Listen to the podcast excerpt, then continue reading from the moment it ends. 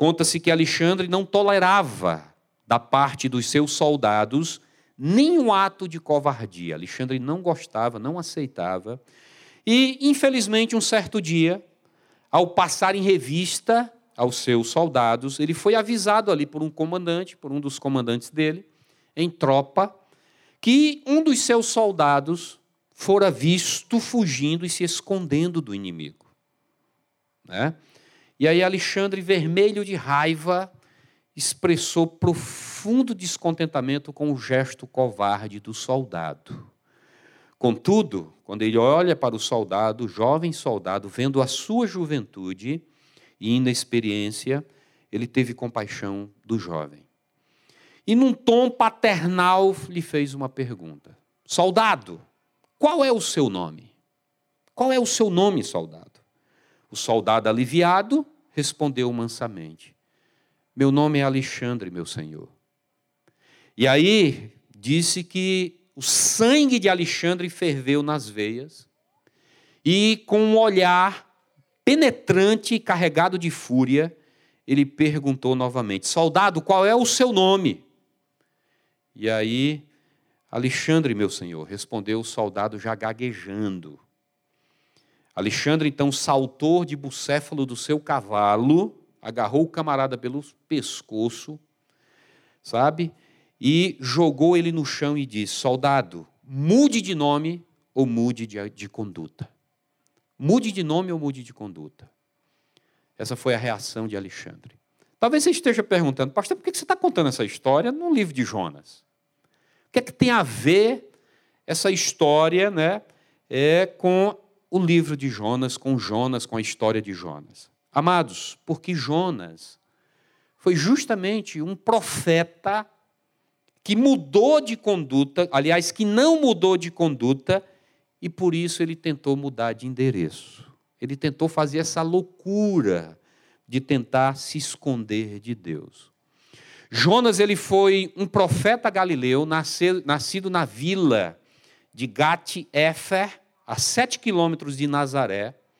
Viveu no século 8 a.C., profetizou a expansão do reino do norte sobre o governo de Jeroboão II, filho de Amitai, e ele foi contemporâneo dos profetas Amós e Oséias. A historicidade de Jonas é atestada tanto no Antigo Testamento como também no Novo Testamento. Nós não podemos negar a historicidade de Jonas sem também negar a integridade e credibilidade dos outros registros bíblicos. E mais, nós não podemos nem negar a historicidade de Jonas sem atingir a credibilidade do nosso próprio Senhor Jesus Cristo. Porque foi Jesus quem citou Jonas lá em Mateus no capítulo 12, como, como, como um personagem histórico, fazendo referência aos três dias e três noites que passou no ventre do grande peixe, como um símbolo do seu sepultamento e ressurreição. Jesus disse né, no texto: ele respondeu: Uma geração perversa e adúltera pede um sinal miraculoso, mas nenhum sinal lhe será dado, será dado exceto o sinal do próprio profeta Jonas. Pois assim como Jonas esteve três dias e três noites no ventre de um grande peixe, assim o filho do homem ficará três dias e três noites no coração da terra. Os homens de Nínive se levantarão no juízo e com esta geração e a, e a condenarão Pois eles se arrependeram com a pregação de Jonas, e agora está aqui o que é maior do que Jonas. Amém?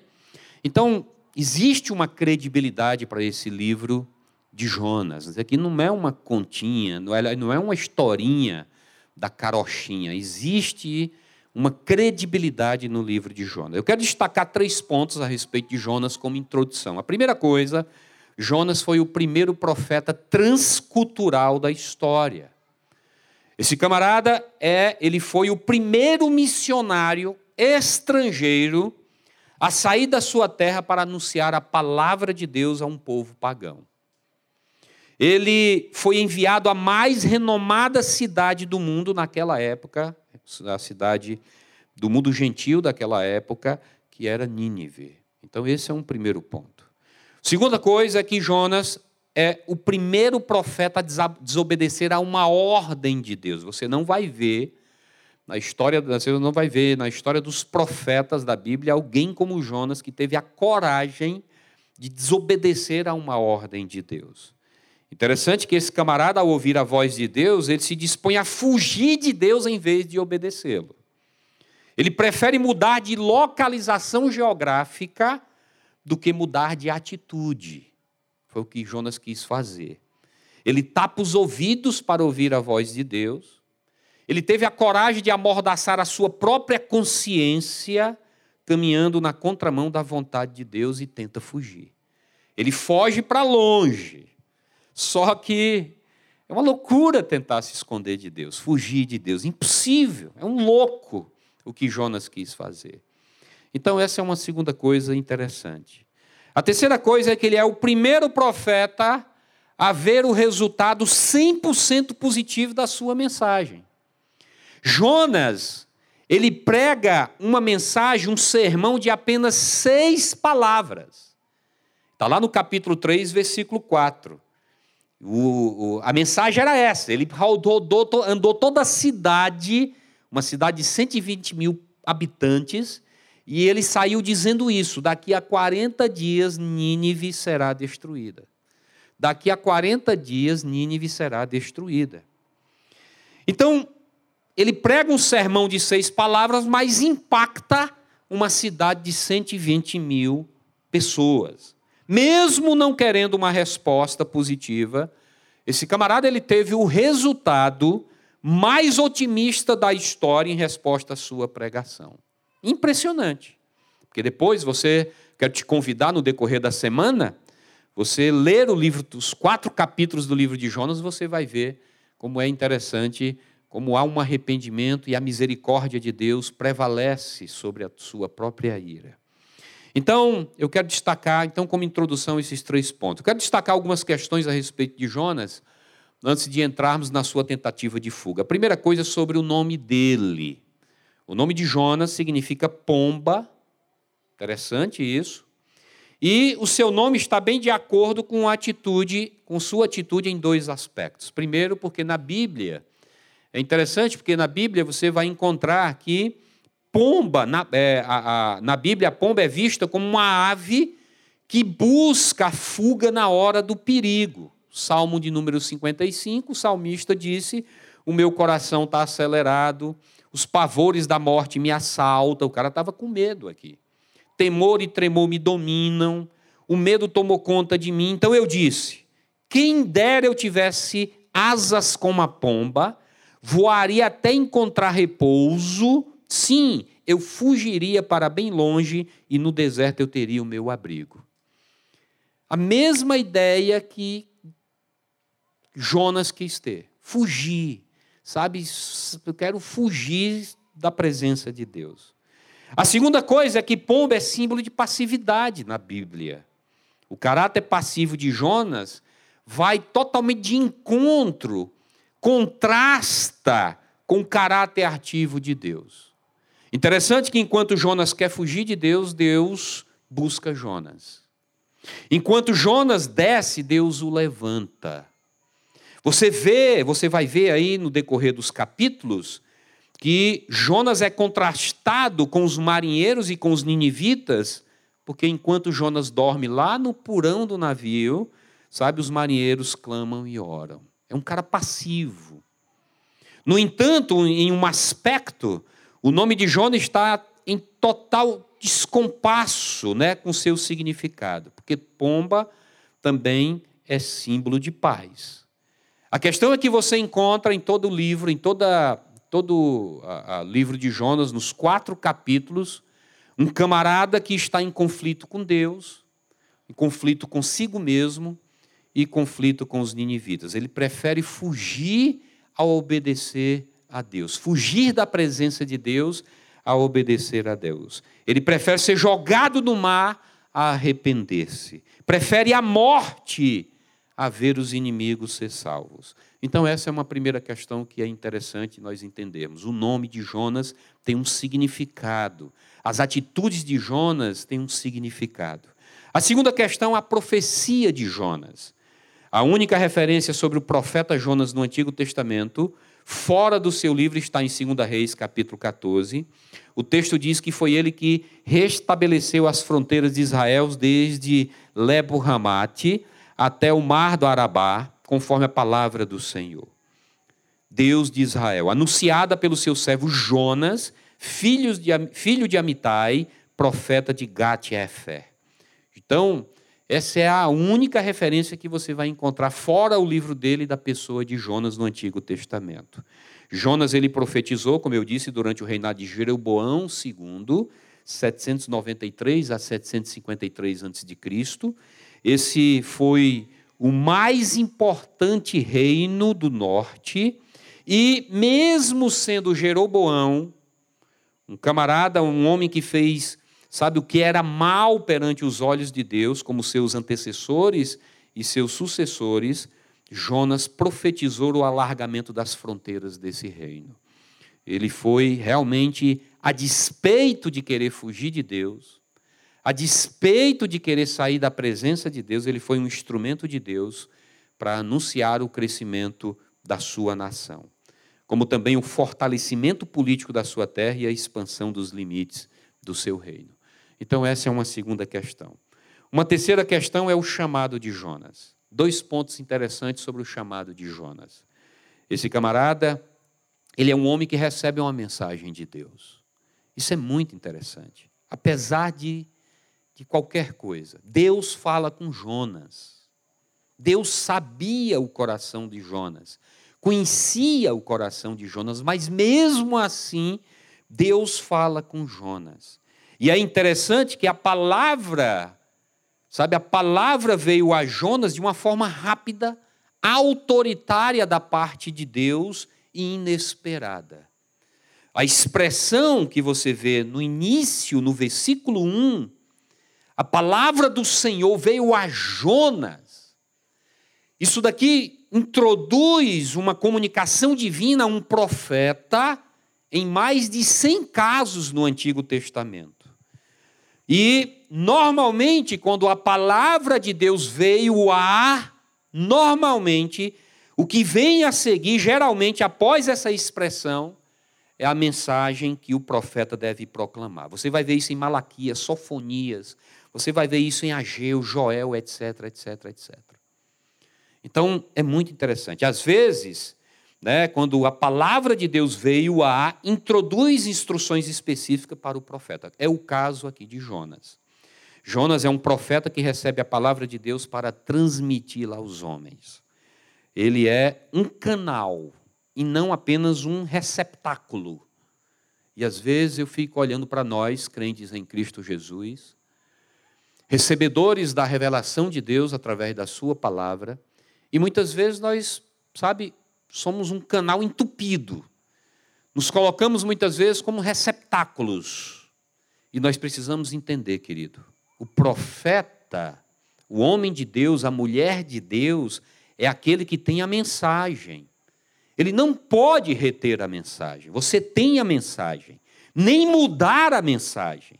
Deve recebê-la como você recebe todos os dias lendo a sua palavra, lendo a palavra de Deus, lendo a sua Bíblia, você deve recebê-la, sabe, e transmiti-la com fidelidade às pessoas. O homem de Deus e a mulher de Deus não cria mensagem. A mensagem já está concluída, está aqui. Ele apenas transmite. Nós somos servos da mensagem e nós não somos donos dela. Nós precisamos entender isso como igreja. Nós precisamos entender isso. Não somos a fonte da mensagem. A fonte da mensagem é Deus, está aqui. Nós somos instrumentos da mensagem. Amém, igreja? Amém. Então, o homem ou a mulher de Deus não escolhe o que prega, nem a quem prega. O que se requer do profeta, da profetisa, é fidelidade no cumprimento da sua missão. Certo? Então, hoje, o que é que nós somos? Hoje nós somos a igreja do Deus vivo, a igreja do nosso Senhor Jesus Cristo, um reino de profetas e profetisas. Eu estou diante de profetas e profetisas de Deus. Amém? Sim. Que sabe, recebeu a mensagem de salvação, somos salvos, né, por essa mensagem, e agora nós somos instrumentos, seus instrumentos para espalhar essa mensagem ao mundo. O apóstolo Paulo, em 1 Coríntios capítulo 14, quando ele vai fazer um comparativo ali entre o que é mais importante, falar em línguas ou profetizar. Aí ele, ele, vai, ele vai mostrar o que é, que é mais importante.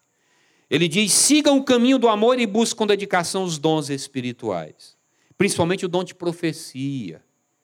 Eu estou profetizando nessa hora, gente.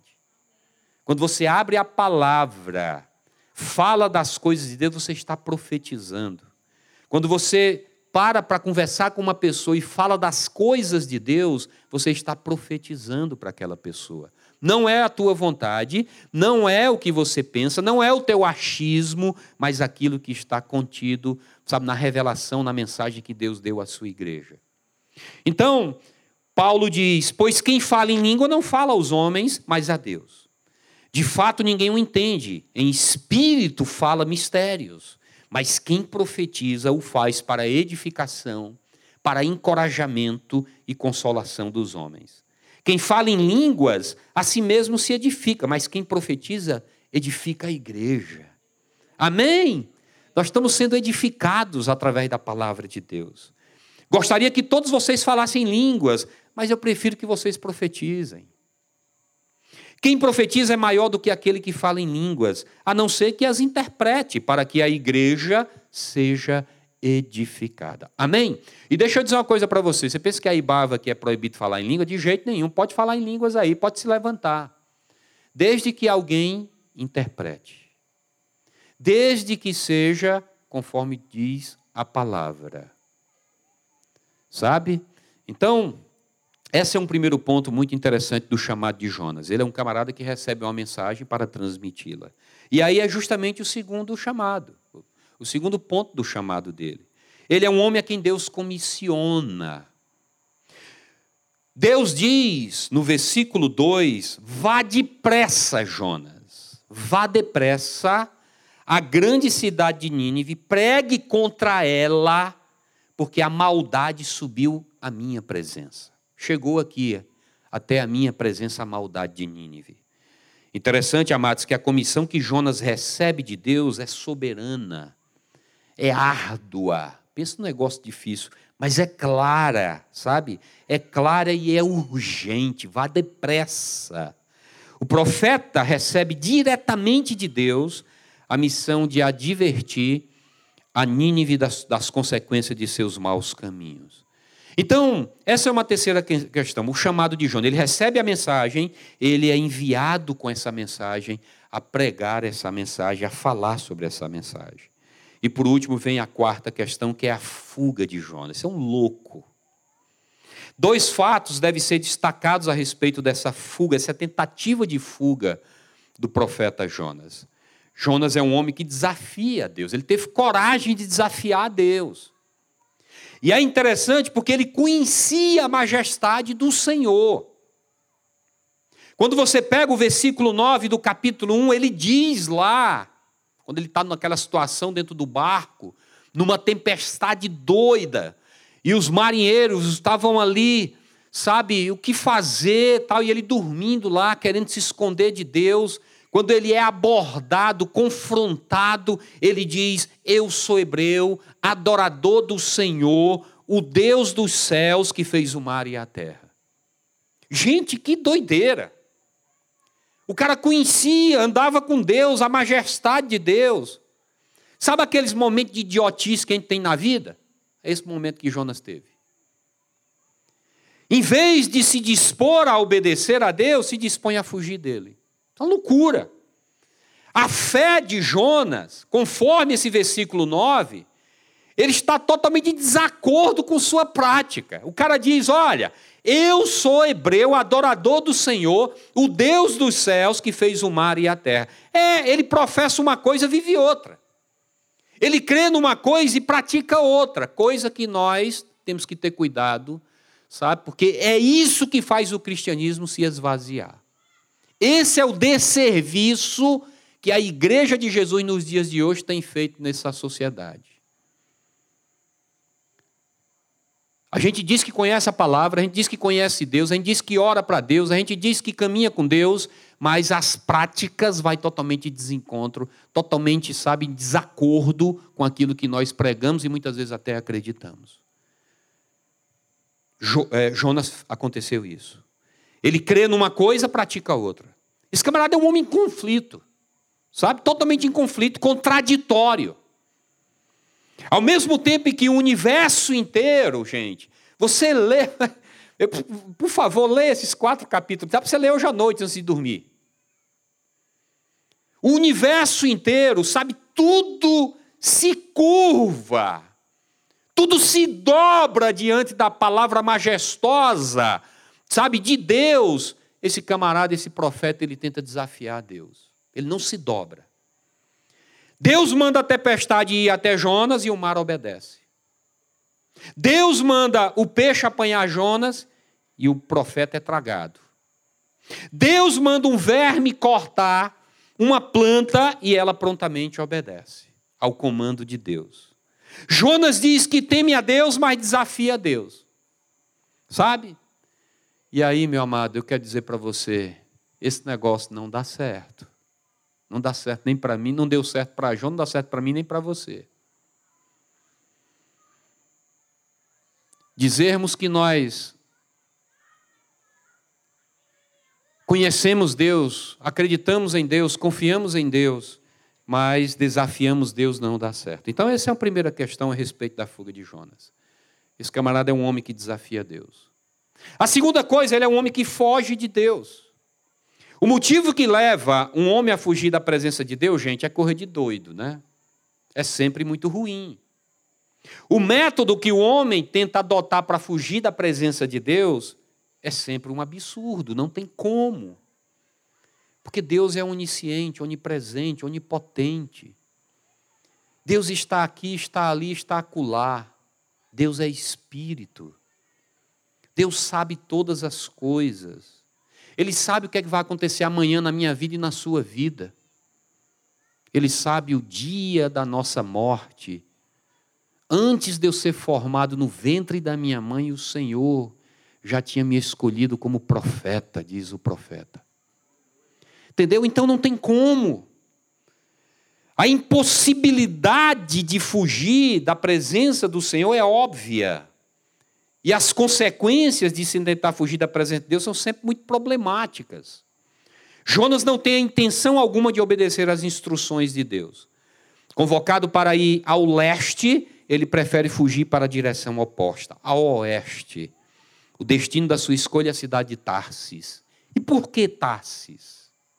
Por que, é que Jonas escolhe, decidiu ir para Tarsis? Você sabias? Isaías 66, versículo 19, fala lá, fala lá o que era Tarsis. Quem era, onde era Tarsis? Ficava no fim do mundo, gente. Tarsis, para aquela época, era uma cidade que ficava no fim do mundo, uma cidade que foi fundada pelos fenícios na costa sudoeste da Espanha. Pensa um negócio longe. Ficava na região mais remota do planeta daquela época, cerca de 4 mil quilômetros de distância de Jope. Tarsis era o último e mais longínquo lugar conhecido onde os navios fenícios podiam conduzir Jonas. A viagem para lá durava pelo menos um ano.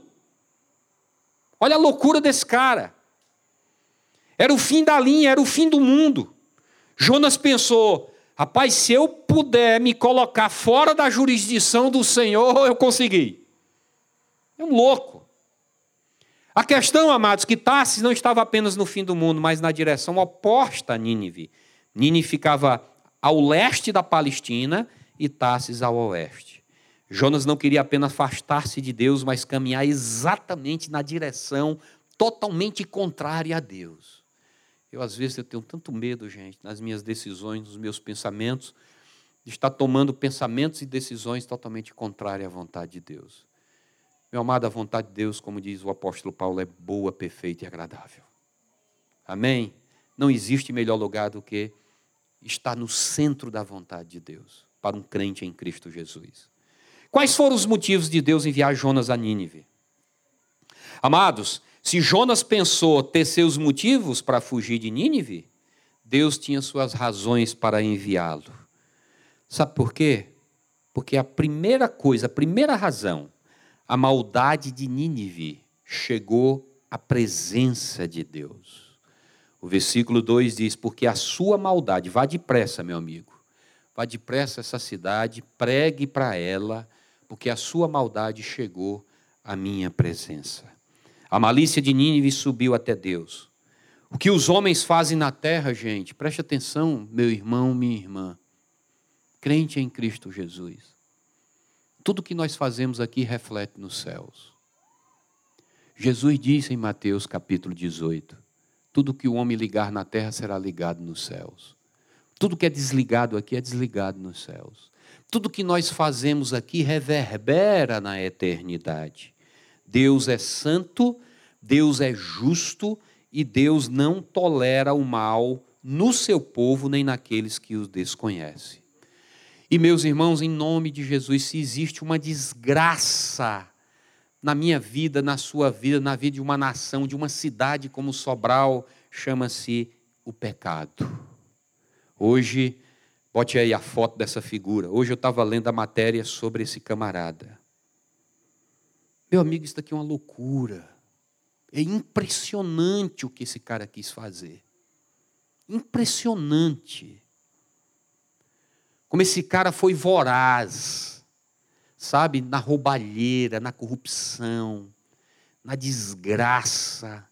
Esse cara é um assassino, porque não existe coisa para matar mais gente do que roubalheira, corrupção de político.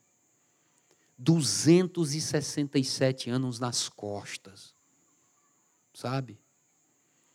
Eu fico imaginando os filhos, os netos, as próximas gerações desse camarada.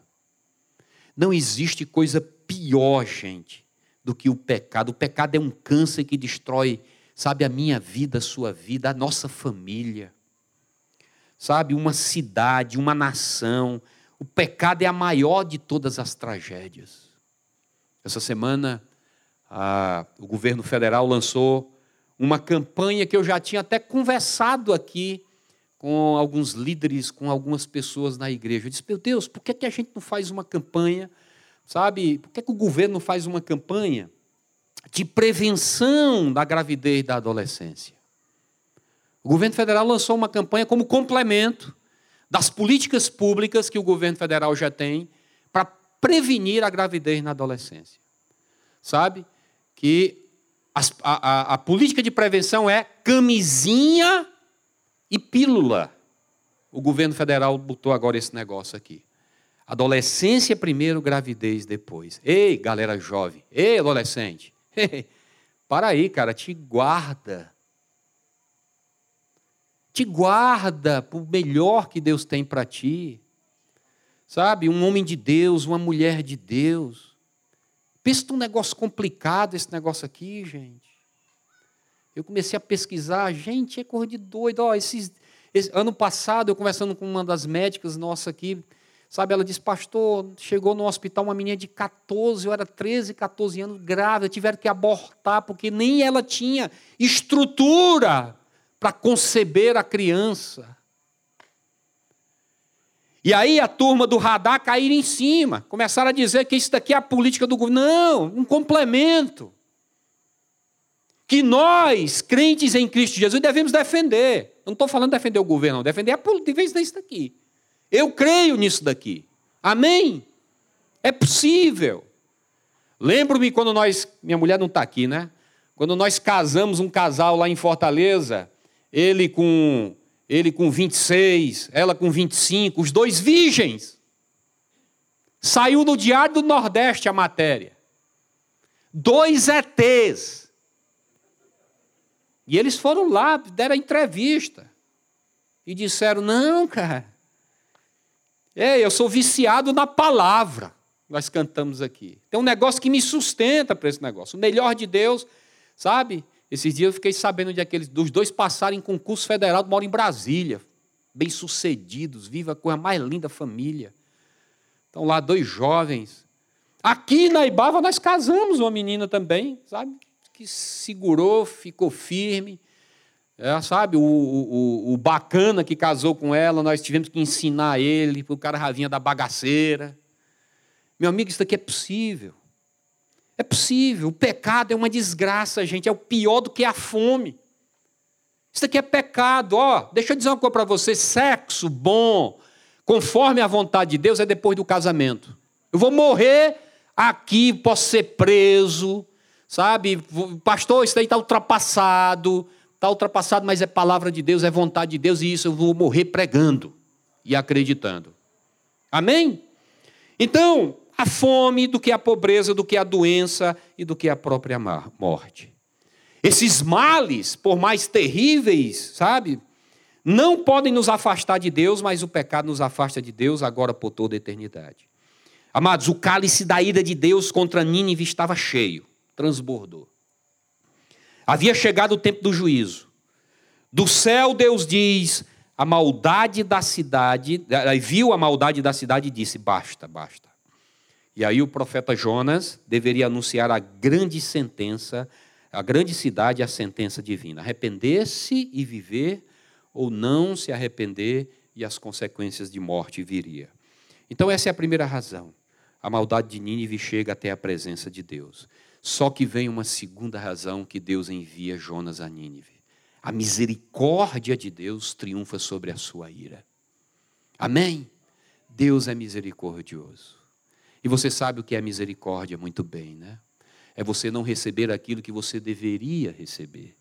Isso é misericórdia. Graça é aquilo que nós recebemos e não merecemos. Misericórdia é você não receber aquilo que, que, que merece receber. Então Deus é um Deus de graça, Deus é um Deus de misericórdia. O projeto de Deus é salvar todo aquele que procede de raça, língua, povo e nação. Deus é capaz de amar até mesmo os objetos da sua ira, gente. Nínive era objeto da ira de Deus. O amor de Deus não está baseado nas virtudes do objeto amado. Sabe? A causa do amor de Deus está nele mesmo. Ele nos ama não por nossa causa, mas apesar de nós. Os ninivitas mereciam o juízo de Deus, mas ele derramou sobre eles a sua misericórdia. Eles mereciam a condenação, mas receberam a salvação de Deus. Então, Deus tinha as maiores razões para enviar Jonas a Nínive. Deus, a, a maldade de Nínive chega à presença de Deus, mas também a sua misericórdia triunfa sobre a sua ira. Eu quero concluir dizendo o seguinte: essa história né, de Jonas com Nínive, Deus com Jonas, Jonas com Nínive, Deus com Nínive, essa história é uma história muito interessante porque aonde chega o arrependimento, gente, a graça se apresenta. Aonde chega o arrependimento, o quebrantamento, a graça se apresenta. Aonde as lágrimas do quebrantamento são derramadas, o padrão de Deus é oferecido. Sabe? Salmo 51, Davi, depois de passar um ano escondendo o seu pecado, pecado com Batseba, né? E aí ele começa a clamar pela misericórdia de Deus, pelo amor de Deus. Ele começa a clamar para que Deus trouxesse novamente vida ao seu coração. E ele entendeu muito bem, ele diz no Salmo 51: Não te deleitas em sacrifícios, nem te agradas em holocaustos, senão eu os traria. Eu traria um animalzinho aqui para sacrificar, traria um cordeiro, uma pomba para sacrificar, mas desse negócio aí o senhor não se agrada, não. Esse negócio aí já não cabe mais. Você sabe do que, que o senhor se agrada? O senhor se agrada, sabe o que? Os sacrifícios que agradam a Deus são um espírito quebrantado, um coração quebrantado e contrito. Ó oh, Deus, não desprezarás. Amém? Deus não despreza. Foi isso que teve que acontecer com Nínive. O coração quebrantado é um coração que derrete o coração de Deus. Um coração humilde, humilhado, sabe, quebrantado, é um coração que Deus coloca o seu coração no coração da pessoa. Misericárdios, sabe, a miséria, Deus coloca o coração dele na miséria da pessoa. Davi, por conta dessas posições de Davi, é por isso que ele se torna o homem segundo o coração de Deus. todas as vezes que você vê Davi sendo confrontado diante do seu pecado, você vê um homem quebrantado. Você vê um homem de coração, sabe, reconhecedor das suas faltas. Amados, aonde há evidência de arrependimento, de quebrantamento, Deus suspende o juízo e derrama a sua graça. Deus não tem prazer na morte de ninguém. Na verdade, o que ele, o que ele mais deseja, sabe, o que ele mais quer é que a pessoa se converta e viva, viva em paz, viva em liberdade. Esse é o nosso desafio, querido. Esse é o meu e o seu desafio. Nos arrependermos dos nossos pecados, pedir perdão a Deus e sermos instrumentos nas mãos dele, nas mãos dele, na expansão do seu reino eterno. Então eu quero concluir dizendo Jonas teve o privilégio de ser o primeiro profeta transcultural da história, mas também teve a infelicidade de ser o primeiro profeta a desobedecer a uma ordem de Deus. Apesar de foi o camarada que teve o privilégio de ver o resultado 100% positivo da sua mensagem, porque toda a cidade realmente se volta para Deus. E assim como Jonas, eu e você recebemos uma mensagem de Deus, querido. Nós temos a mensagem de salvação, a mensagem da graça. Somos comissionados, enviados por Ele a pregar esta mensagem em Sobral. Amém, igreja? Então, assim como Jonas, não podemos desafiar a Deus fugindo da sua presença. A maldade de Nínive chegou até a presença de Deus, a maldade de Sobral também pode chegar à presença de Deus e ser tarde demais. Nós estamos envolvidos num negócio muito sério. Nós estamos envolvidos em questões de vida ou morte. Nós estamos envolvidos, sabe, na maior das missões. Nós retemos a mensagem de salvação eterna.